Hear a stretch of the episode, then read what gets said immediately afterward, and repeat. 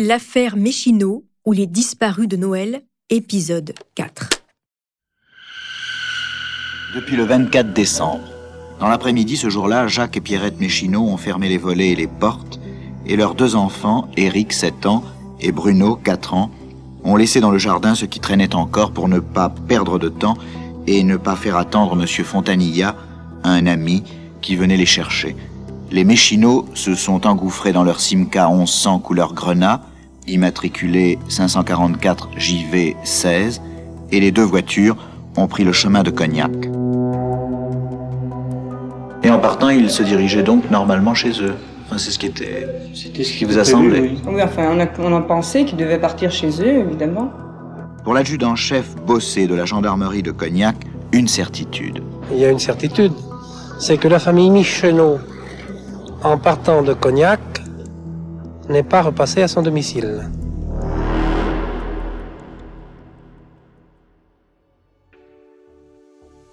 Suicide, meurtre, fuite à l'étranger, le mystère de la disparition des Méchinots reste entier. Depuis 1973, les recherches ont mobilisé des centaines d'hommes, des moyens financiers et humains considérables, sans aucun résultat. Jacques, Pierrette, Éric et Bruno Méchineau ont disparu sans laisser une trace derrière eux, comme s'ils s'étaient volatilisés.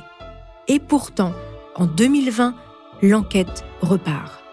Vous écoutez Homicide, je suis Caroline Nogueras.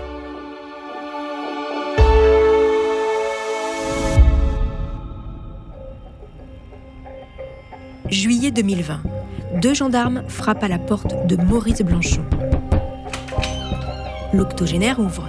Ils lui apprennent qu'il est convoqué le lendemain pour un interrogatoire.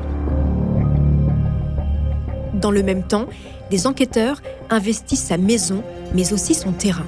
Au journaliste Francis Berg de la Charente Libre, l'ex-amant de Pierrette raconte Je vous lis, j'ai le journal entre les mains. Chez moi, il voulait trouver une lettre que j'aurais reçue de Pierrette. Depuis 48 ans, je dis la même chose. Je ne sais rien des circonstances de leur disparition et croyez-moi, j'aurais bien aimé savoir. Cette histoire m'a beaucoup affectée.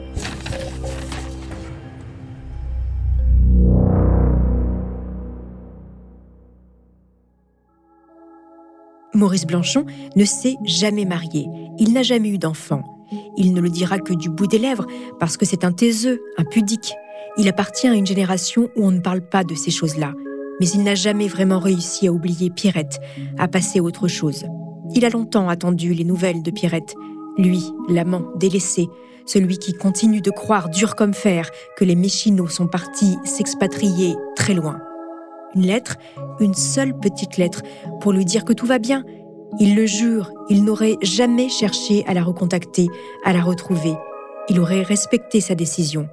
Mais comment faire le deuil d'une histoire jamais vraiment achevée? Selon lui, les enquêteurs n'ont pas exploré toutes les pistes. Il le raconte encore aux journalistes de la Charente Libre, je vous lis. Le mari était allé passer deux jours en Vendée, juste avant la disparition chez un camarade d'armée. Il doit savoir des choses. Deux allers-retours la même semaine à quelques jours de Noël. C'est vrai, c'est étrange, mais on n'en saura pas plus. En attendant, nous sommes en 2020, les enquêteurs sondent un terrain appartenant à Maurice Blanchon. Enfin, un terrain. Un terrain, une décharge plutôt. L'ouvrier agricole y entrepose des machines, des outils. Les enquêteurs le fouillent. Ils creusent et retournent la terre en quête du moindre petit indice. L'opération dure plusieurs heures. Et Maurice Blanchon, pendant ce temps-là, il fait quoi? Eh bien, il regarde. Il n'a sans doute pas le cœur à se marrer, mais tout se remue-ménage pour rien, parce que oui, je n'ai pas précisé un détail important. Le terrain sondé, il l'a acheté en 1992, 20 ans après la disparition des Méchinots. Le 23 janvier 1973, c'est Paul Bouju qui couvre pour la Charente Libre la disparition de la famille. Voilà ce qu'il écrit. On frémit à la pensée du drame qui a pu se jouer cette nuit de Noël dans ce brouillard épais. Le 28 mars, il écrit Seul le hasard permettra un jour peut-être d'élucider cette mystérieuse disparition.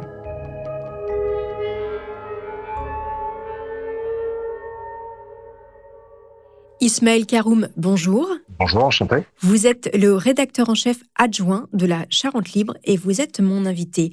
Euh, Ismaël, première question, comment avez-vous découvert cette affaire, les disparus de Moutier, qui remonte avant votre arrivée à la Charente Libre? Qui remonte même à avant ma naissance, euh, vu que ça, date de Noël 1972. En fait, en 2004, je suis nommé journaliste à Cognac, donc juste à côté, enfin la sous-préfecture de la Charente. Et juste à côté de Cognac, il y a un petit village qui s'appelle Boutier, et d'où était originaire euh, le couple Méchino, donc euh, les fameux disparus de, de Boutier. Et au cours de mes rencontres, euh, enfin, et dans notre équipe, on a une correspondante de village qui me parle de cette histoire. Elle, s'est passionnée pour pour cette disparition et ce fait divers. Elle m'en parle et elle me donne le virus. Et donc, de là, de, de fil en aiguille, je l'aide à faire des recherches et, euh, cette histoire est totalement passionnante et, m'occupe depuis près de 15 ans, enfin non, 18 ans maintenant. Voilà, et pour cause, on, en parle encore aujourd'hui.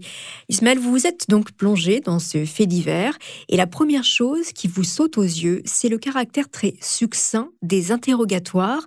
Comment avez-vous tenté d'expliquer cette enquête bâclée? Alors ça, ça m'a sauté aux yeux un peu plus tard quand j'ai pu avoir accès en fait au, dossier d'enquête. Aujourd'hui, euh, à l'aune de la justice en, 2022, un dossier d'enquête d'assises ou de disparus, c'est des tomes et des tomes, des milliers d'auditions, des, pages et des pages. Le dossier de base et de gendarmerie de disparus de Boutier, celui de 1960, euh, donc début 73, euh, ça démarre en fait une semaine après leur disparition. C'est quelques feuilles à quatre, recto, verso, à peine une dizaine, euh, et encore la moitié de la page, c'est pour donner l'identité du gendarme qui procède à une audition. Il y a quasiment rien. En fait, à l'époque, euh, ce que je pense, c'est que des gens ont mis plus de dix jours pour découvrir qu'ils ont disparu. Et, euh, et au début, pendant plusieurs semaines, on considère qu'en fait, ils ont dû partir, que c'est leur droit le plus strict, qu'ils euh, sont peut-être en vacances ou ils ont décidé de faire leur vie ailleurs, et personne ne s'inquiète. Ensuite, les moyens techniques et d'enquête de l'époque ne sont pas ceux d'aujourd'hui. Donc, euh, il y a eu bien quelques auditions de membres de la famille, d'un voisin. Au bout de plusieurs mois, des recherches dans le fleuve. Et puis, comme on trouve rien, finalement, on arrête de chercher. Mhm. Alors, ça, c'est une explication à l'aune de ce qu'on sait aujourd'hui et des nouvelles recherches, vous l'avez dit, euh, la manière qu'on a aujourd'hui de travailler. Mais il n'empêche, à ce moment-là, d'après vous, qu'est-ce qui n'a pas été fait? Est-ce que les, gendarmes auraient dû euh, investiguer un peu plus? Qu'est-ce qui n'a pas été fait? En fait, tout. Euh, car pas grand-chose n'a été fait. Même les auditions de, la famille, on se contente de leur demander quand est-ce que vous les avez vus pour la dernière fois euh, Est-ce que tout allait bien dans leur couple? Les questions sont très sommaires, tant et si bien qu'en fait, tout le monde, pendant longtemps, pendant presque 40 ans, on s'est dit que cette famille en fait avait prévu de réveillonner le 25 chez elle, qui avait les huîtres étaient dans le frigo, que les cadeaux de Noël étaient au pied du sapin et que donc ils ne sont jamais arrivés chez eux. En fait, on sait aujourd'hui que ces cadeaux au pied du sapin et ces huîtres dans le frigo, c'est une mise en scène de membres de la famille. Mm-hmm. Que ce sont des, membres de la famille qui, pendant les vacances, les voyant pas, se sont dit tiens, on va mettre ça. Et on sait même pas pourquoi. Aujourd'hui encore, on ne sait pas pourquoi il y a eu cette mise en scène. À l'époque, la question n'a même pas été posée. On est parti du principe, il y a les cadeaux. Bon, bah, c'est qu'ils devaient revenir, ils sont pas arrivés là, euh, et on n'est pas allé chercher plus loin. Alors, c'est intéressant ce que vous dites, parce que c'est une question euh, qui n'a pas été soulevée dans mon récit. Euh, on sait que c'est une mise en scène. Pourquoi on sait que c'est une mise en scène Et est-ce qu'on sait par qui? Alors, parce que l'un des beaux-frères l'a reconnu. Voilà. alors, lequel, j'ai encore une mémoire. Mais un membre de la famille a reconnu que euh, c'est eux qui avaient la clé, ils étaient passés, et qu'en se disant, tiens, si jamais ils reviennent, ça ferait une surprise aux enfants, on va mettre ça. Mais, son explication aujourd'hui, peut-être que euh, la mise en scène a, une autre motivation. Et moi, c'est rien. Dans ce fait divers, ce qui est formidable, c'est qu'il y a des milliers de questions, mais il n'y a aucune réponse. On bute toujours euh, sur un élément d'achoppement. Alors, il y a cette piste de l'exil à l'étranger, en Australie notamment. Est-ce que vous y croyez? Absolument pas.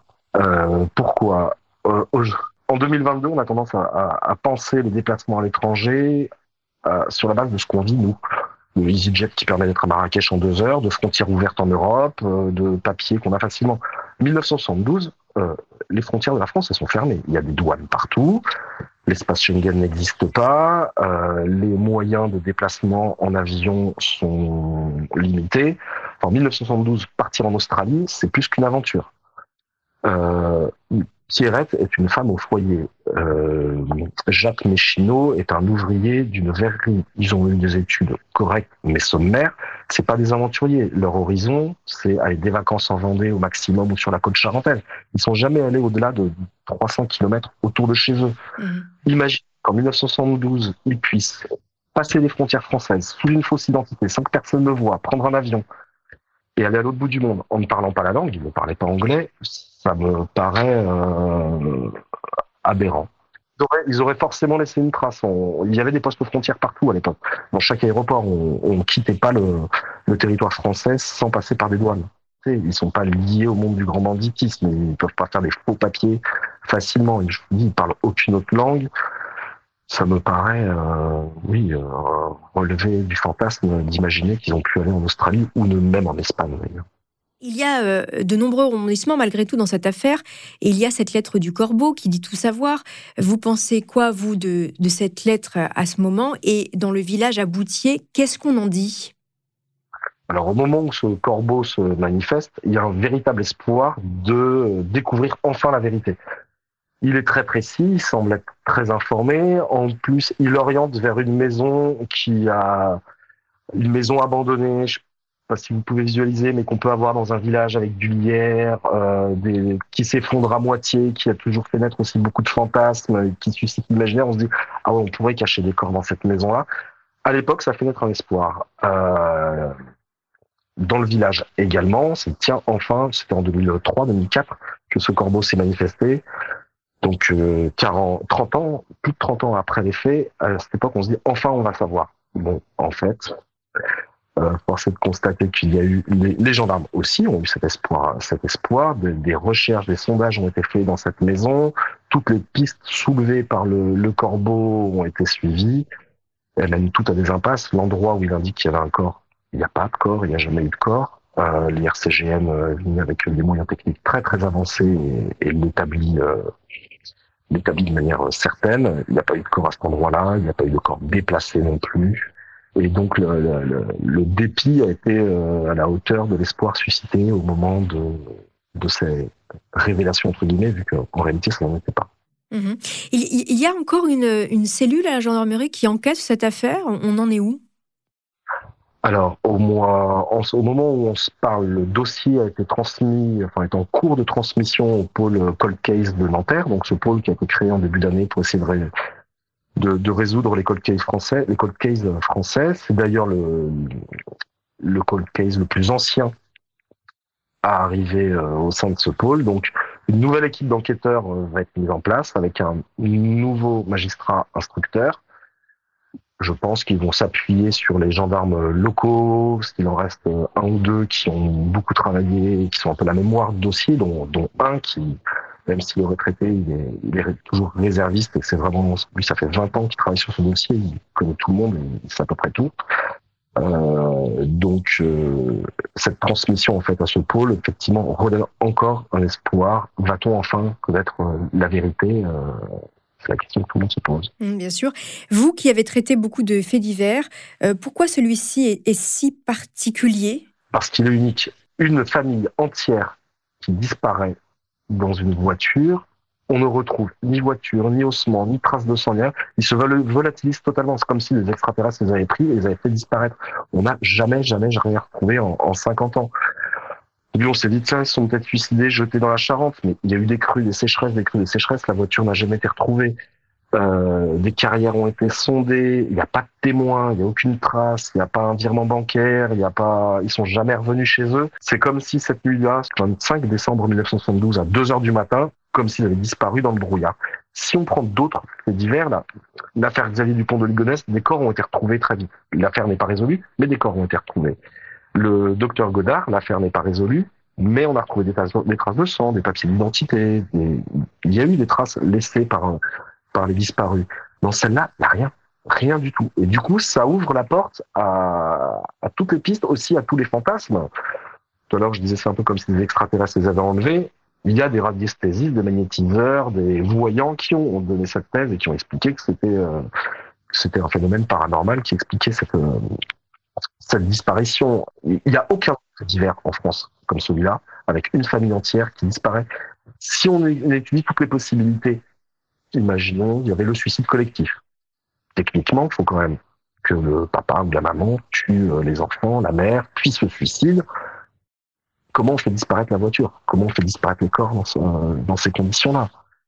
Disparaître sans laisser aucune trace, enfin, même, euh, même les, les, plus grands mafieux de la Camorra n'ont pas réussi. Euh, voilà, à chaque fois, on, on, on, bute sur un mur en disant non, mais ça, c'est pas possible. Comment ils ont pu disparaître comme ça? Et il n'y a aucun autre dossier comme celui-là. Vous, Ismaël Karoum, votre intime conviction, est-ce qu'on peut la connaître? Euh, Alors, mon intime conviction, euh, je penserais, j'opterais plutôt pour un meurtre, euh, mais par qui, je, je n'en sais rien du tout. Mmh. Le crime parfait, là Pour l'instant, oui. De toute façon, 50 ans, 50 ans sans se faire avoir, si c'est vraiment un meurtre, oui, on est, on est sur le crime parfait. Merci beaucoup Ismaël Karoum. Je rappelle que vous êtes le rédacteur en chef adjoint de la Charente Libre. Merci. De rien. Merci beaucoup et merci à vous.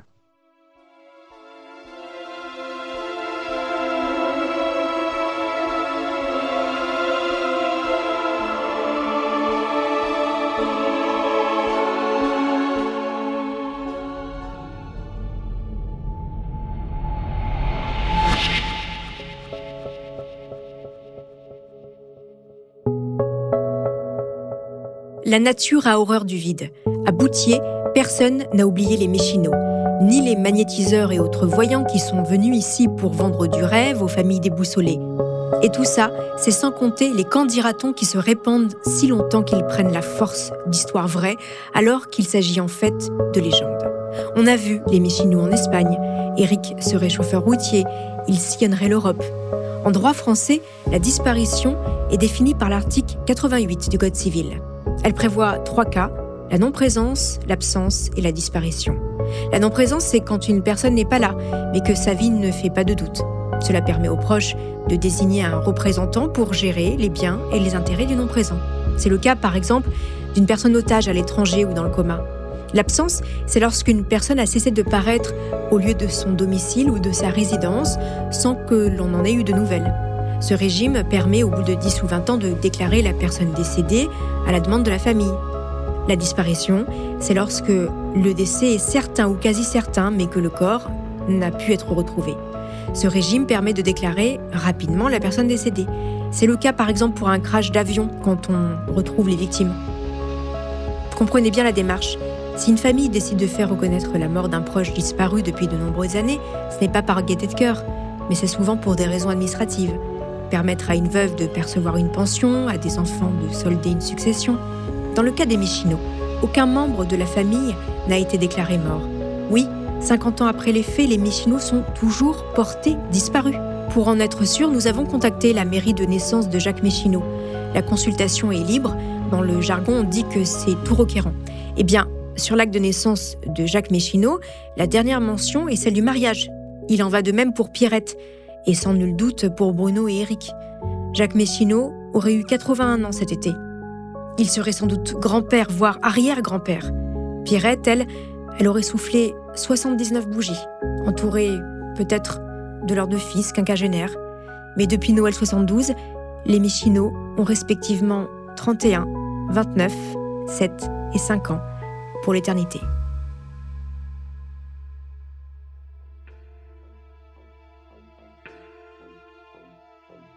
Voilà, c'est ainsi que se termine cette saison de Homicide.